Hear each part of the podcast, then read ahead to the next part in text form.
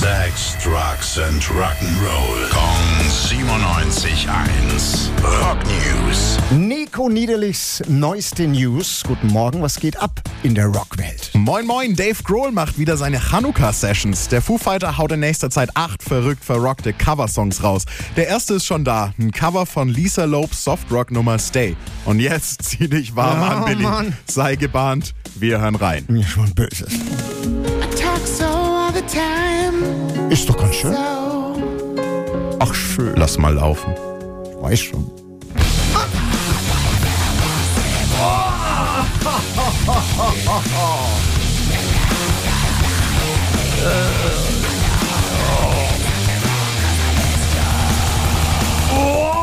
richtig böse, da kriegt man ja Angst. Hast du vielleicht noch was Nettes? Ja, richtig schöne Story. Du kennst doch sicher Blizzard of Oz von Ozzy Osbourne, oder?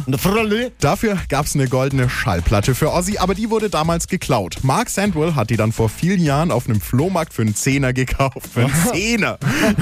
War sich sicher, das ist ein Plagiat. Dann hing sie ewig bei ihm in der Plastiktüte rum. Er hat sie dann letztens aufgefrischt und ein Bild auf Insta gepostet. Dann ist aufgefallen, das ist das Original. Ozzy hat das Original zurückbekommen und Sandwell hat eine eigens für ihn angefertigte goldene Schallplatte mit seinem Namen und Ozzys Unterschrift drauf bekommen. Was für eine schöne Geschichte.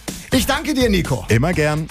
Rock News. Sex, Drugs and Rock'n'Roll. Kong 97.1. Frankens Classic Rocksender.